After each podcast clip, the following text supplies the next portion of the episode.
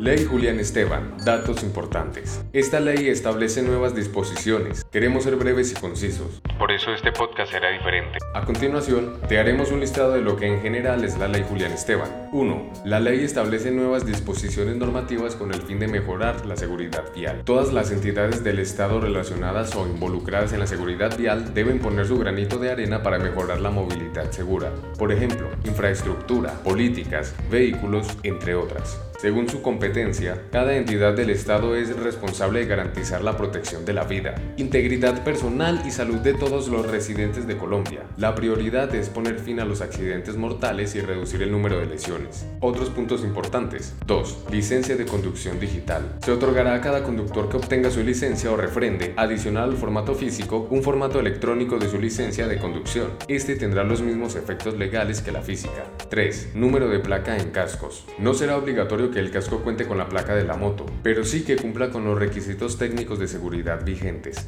4. Límites de velocidad. La velocidad para vehículos de servicio público o particular en vías urbanas y carreteras municipales en ningún caso podrá sobrepasar los 50 km por hora. La velocidad en zonas escolares y en zonas residenciales será hasta de 30 km por hora, mientras las patinetas y bicicletas eléctricas o a gasolina no podrán sobrepasar los 40 km por hora. La velocidad para vehículos de servicio público o particular en vías urbanas y carreteras municipales en ningún caso podrá sobrepasar los 50 km por hora. La velocidad en zonas escolares y en zonas residenciales será hasta de 30 km por hora, mientras las patinetas y bicicletas eléctricas o a gasolina no podrán sobrepasar los 40 km por hora. Por su parte, la velocidad para vehículos de servicio público o particular en las carreteras nacionales y departamentales en ningún caso podrá sobrepasar los 90 km por hora. Para el caso de las vías doble calzada que no contengan dentro de su diseño pasos peatonales, la velocidad máxima será de 120 km por hora. Para el servicio público de carga, el límite de velocidad en ningún caso podrá exceder los 80 kilómetros. Será obligatoria la debida señalización de estas restricciones. 5. Daños materiales. Cuando se presente un choque que no tenga heridos, no hay necesidad de llamar al tránsito. Los involucrados deben tomar todas las pruebas, como videos o fotos. Esto se debe hacer de forma rápida ya que los vehículos deben moverse para no obstaculizar el paso.